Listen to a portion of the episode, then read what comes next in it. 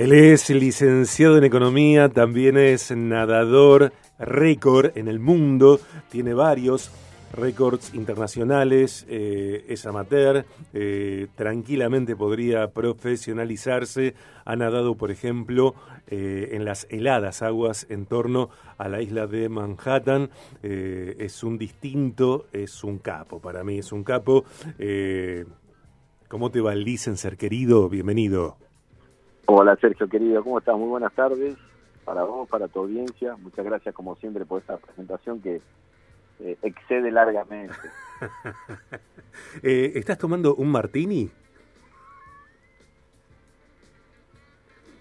¿Licenciar? Hola. Eh, no, me parece, no, no está nadando tampoco, creo que no está nadando. Tal vez se haya interrumpido la, comunicación.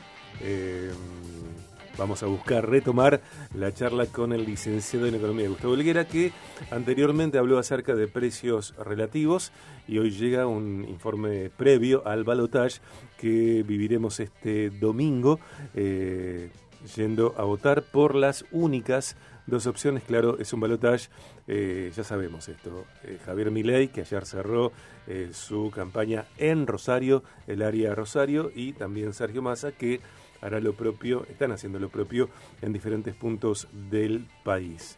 Gustavo Elguera, ¿estás por ahí? Mil perdón, Sergio, las comunicaciones no siempre funcionan como queremos.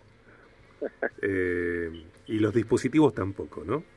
Eso es, un poquito de cada cosa. Pero bueno, al mal tiempo buena cara, mira qué día fantástico. Te, preguntaba si estabas tomando un martini, ¿no? Eh, no, no, no es ese el horario previsto para eso, pero quizás al final de la tarde haciéndole mención a esta invitación que estás haciendo, quizás este aproveche para probarlo. Hace tiempo que no tengo un buen Martín. Me encanta, me encanta, la verdad que me encanta. Eh, yo no soy de las vidas blancas, para nada, sin embargo, bueno, de vez en cuando asomarse a universos desconocidos o eh, no transitados viene bien, me parece. Claro que sí. Eh, licenser querido, queridísimo, informe previo al balotage eh, el, informe, bueno, inmediatamente anterior al balotaje de este domingo y un análisis de estos cuatro años eh, con un presidente decorativo eh, y para no pocas personas el peor gobierno de la historia en el país. Sí, con respecto al presidente, Sergio, la verdad que hace, hace tiempo que no se sabe nada de él. Fíjate vos que un país con tantos problemas que no tenga una figura, un presidente Está bien que lo que teníamos era un títere, fue siempre un títere eh, y lo demostró.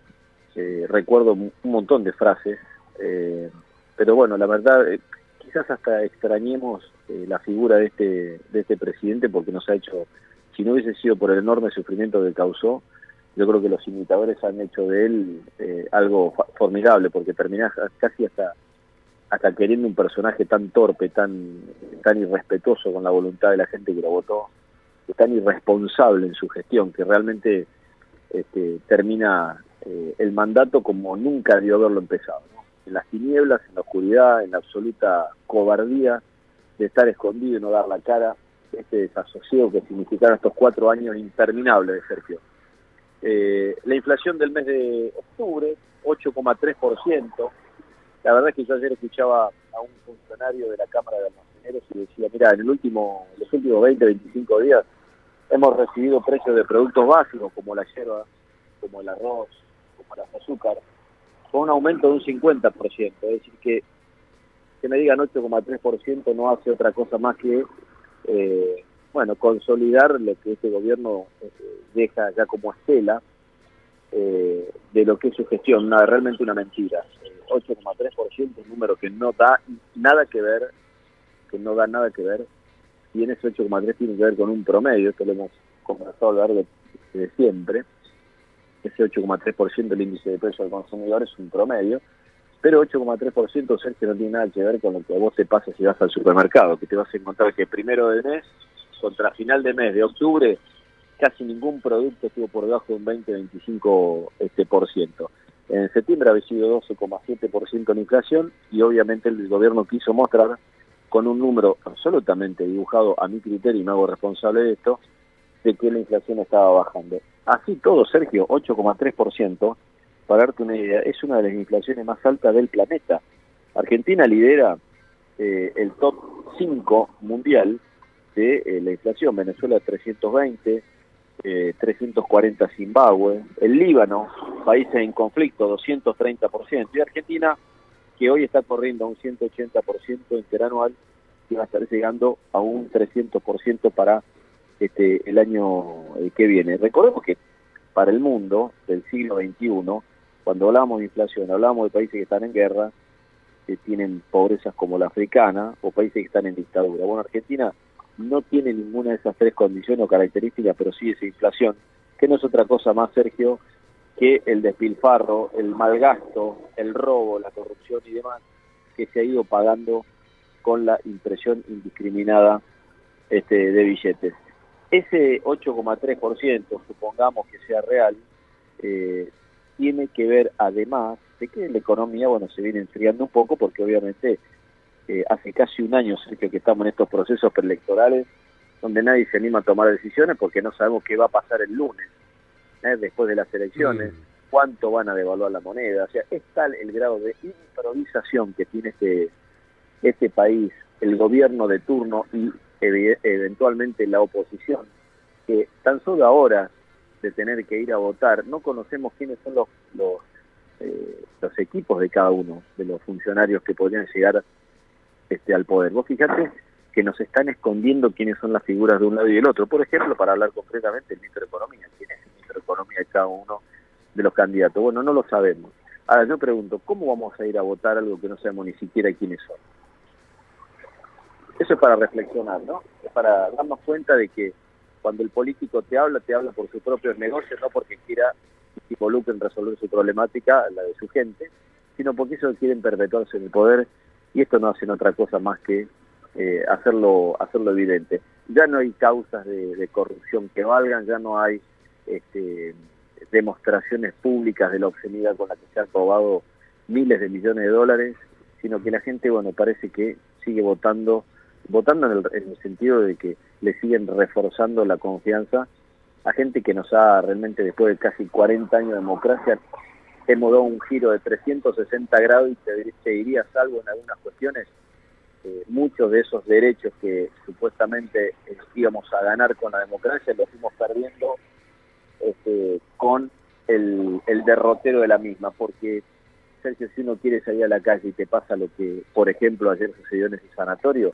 digo, me toca de cerca porque es, una íntima amiga de, mi esposa Pau, quien recibe eh, esta lesión, este tiro, que tenía, tiene a su esposo internado en ese sanatorio con una enfermedad grave y estando en la guardia le pasa esto. O sea que la verdad que es para, es para reflexionar, ¿no? ¿Qué clase de país vamos a querer? Podemos hablar de economía, podemos hablar del 8%, de que no es el 8%, de que es un 20 o un 25, pero también hay que, volviendo al plano de, la economía, Sergio, eh, vos sabés que eh, el, dólar blue, porque tenemos que hablar de variables, como economista a veces me corro un poco del lugar porque también soy empresario, pero el dólar blue hoy nuevamente volvió a subir. Volvió a subir porque recordá que se descongela el tipo de cambio oficial que venía estando alrededor de 365 pesos y ahora empieza a este, aumentar o acomodarse al orden de un 3% mensual. Con una inflación de un, de un 8, un 15, un 20, no sé qué número, porque yo ya no, honestamente no les creo, eh, ese 3% luce como mínimo una tercera o cuarta parte de lo que debería eh, de ajustarse. Pero hay un punto en el que me quiero detener y ya con esto te, cierro.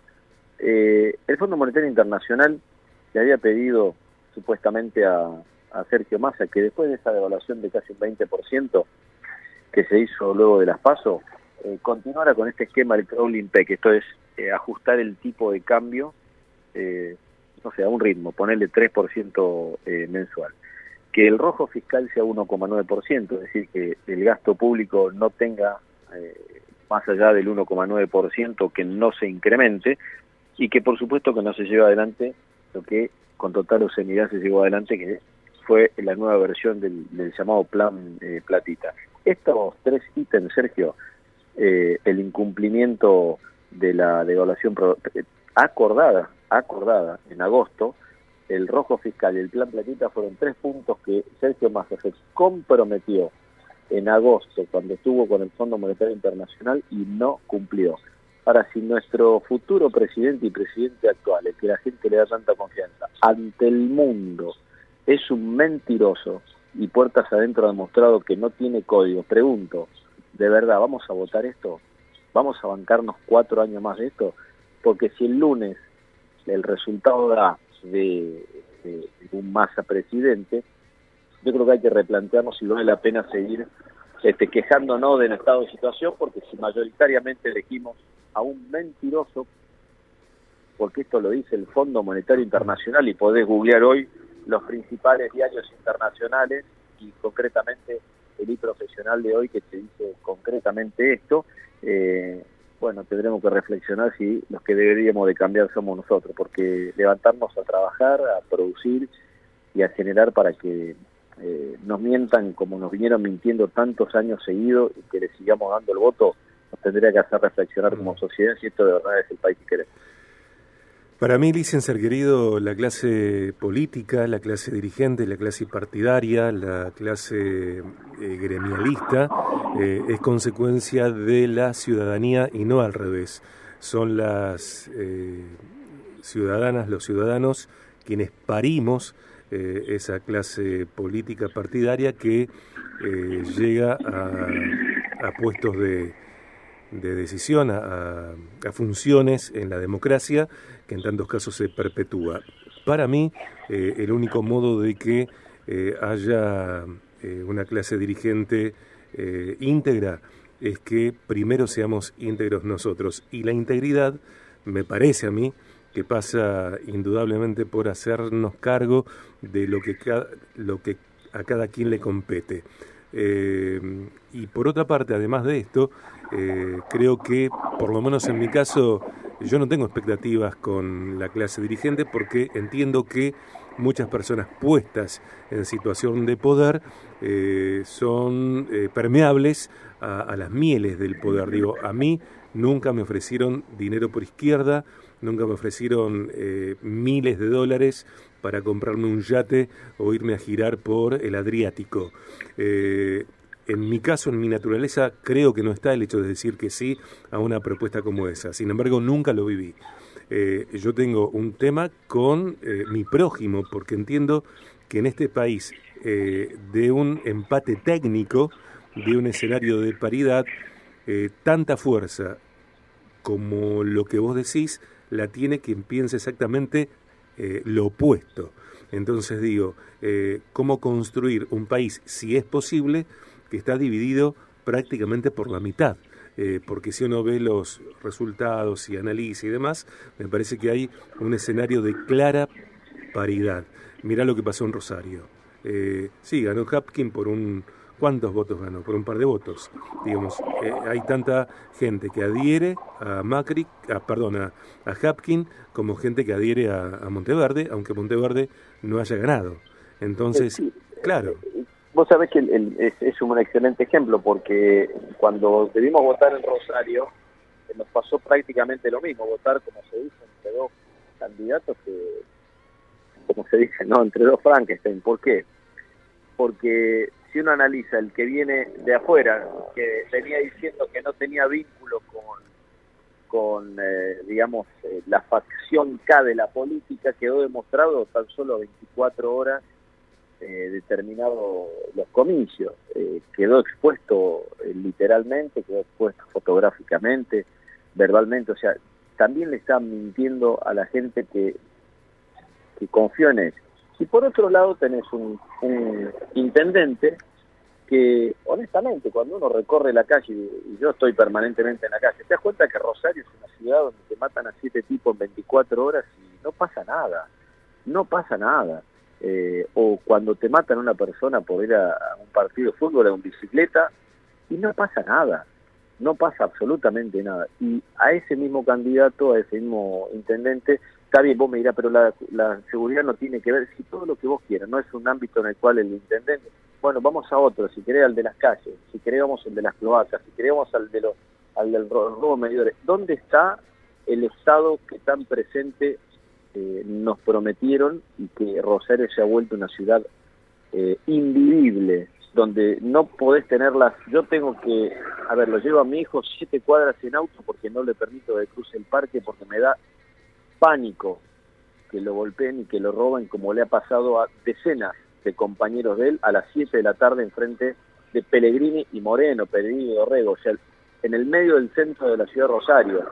Bueno, ese intendente que estuvo ausente prácticamente durante cuatro años ahora va a tener como premio otros cuatro años más. La verdad, me cuesta entender quizás... Claro, licenciado, pero a mí no me cuesta que tenga como premio, como decís vos, cuatro años más.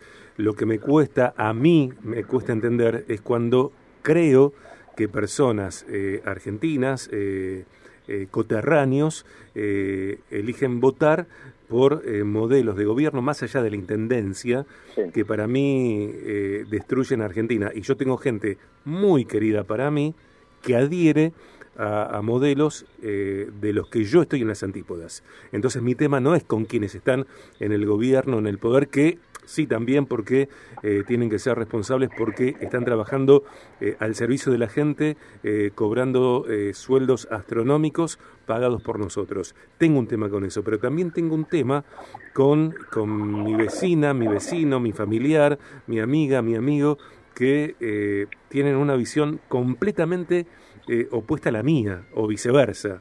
digo, ¿cómo, ¿cómo construimos un país que está en paridad y que cada paridad cree que la otra o tendría que ser anulada o que no entienden nada o que eh, o defienden lo que para mí es indefendible. Sergio, cuando eh, durante el invierno hubo que cerrar algunas escuelas o no pudieron dar clase porque se robaron hasta las estufas y o no podían pagar el gas y los chicos iban con frazadas al colegio y uno hace un comentario de eso, qué injusto que eso funcione así cuando está la dirigencia de estos últimos 20 años de fiesta por el Adriático, como decís, este, desfilando en barcos de lujo. Imagínate si ese cuatro de copas hace lo que hace, imagínate que debe ser el resto. Ahora, si yo digo que eso es injusto, que uno de nuestros hijos, perdóname la expresión, se cague de frío en un colegio cuando estos atorrantes están paseando por el Adriático, no me está ganando el odio, el que hace un comentario que dice que me está ganando el odio, evidentemente es beneficiario de eso que yo estoy viendo como negativo. Ahora, ¿no están viendo negativo que un cuatro de copas esté gastándose 250 mil dólares un fin de semana y un tipo que si tiene que operar no puede hacerlo porque no tiene los insumos? Cuando te dice que se viene el ajuste, ¿qué es lo que estuvimos viviendo estos últimos 20 años si no puede planificar no te digo ya unas vacaciones, Sergio, una salida del fin de semana al supermercado. Es para reflexionar. Sí, claro que sí, claro que sí. Gracias, licenciado querido, te mando un abrazo enorme. tengamos fe, es lo único que nos podemos aferrar y nos veremos la semana que viene ya con otro panorama, ojalá que sea el mejor. Eh, va a ser muy difícil. Eh, a la tardecita, un martini, distender. Te mando un abrazo grande. Yo también a vos. Chau.